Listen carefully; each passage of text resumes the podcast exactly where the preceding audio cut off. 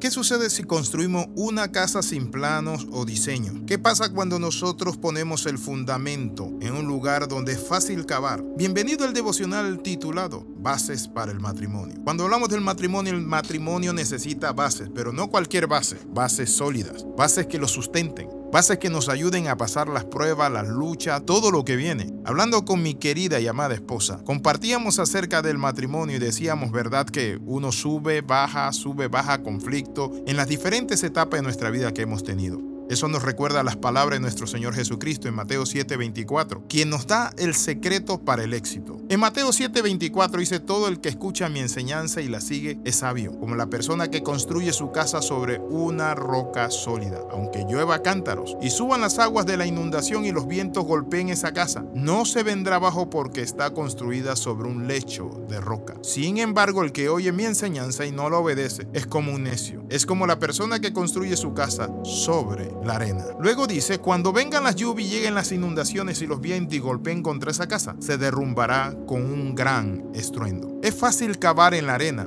Te agarra una pala y puede cavar en la arena fácilmente, pero para trabajar la roca se necesita un buen martillo, se necesita un buen cincel. La Biblia nos muestra a nosotros de que el fundamento para un matrimonio es lo valedero. ¿Dónde fundamentó usted su matrimonio? ¿Qué los llevó a casarse o a unirse o a estar juntos? Quizás el embarazo precoz o el accidente de una noche de placer y se casaron porque los padres lo obligaron. ¿Qué los llevó usted a ustedes a unirse?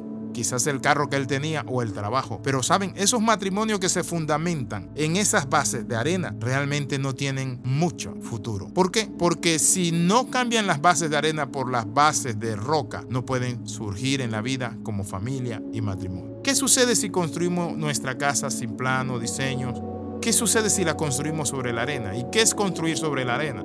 Construir sobre la arena es el interés por el dinero. Cuando nos casamos por el dinero que él tiene, es, que es abogado, es que es ingeniero, es que es químico, biólogo, etc. Pero no te casas por la, con las motivaciones y por las motivaciones correctas.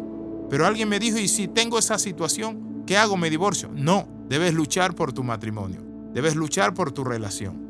¿Por qué? Porque he conocido personas que se han puesto en las manos de Dios, han buscado a Dios de todo corazón. Dios le ha cambiado el corazón y sus motivaciones y hoy tienen un buen matrimonio. Construir sobre la arena de la pasión carnal. Hay personas que simplemente se casan porque ella tiene un bonito cuerpo, se ve hermosa y buscan fundamentar su matrimonio en lo carnal. Pero construir sin el fundamento espiritual también es un fracaso. Cuando usted tiene su matrimonio y solo viven bebiendo, discoteca, haciendo cosas que realmente no le edifican a ninguno de los dos, más por el contrario se embriagan y comienzan a maldecirse, se mete una tercera persona en su relación, los amigos, y eso destruye el matrimonio. Pero también hay matrimonios que construyen sobre lo que dicen los agoreros, los adivinos, los brujos. Viven buscando trabajos que le hagan de hierba, de cruces, de esto, de lo otro, de enterrar de librarse de los enemigos y quiero decirte hoy una mala noticia a ti que has confiado en los brujos. El diablo mal le paga al que bien le sirve. Eso no sirve de nada.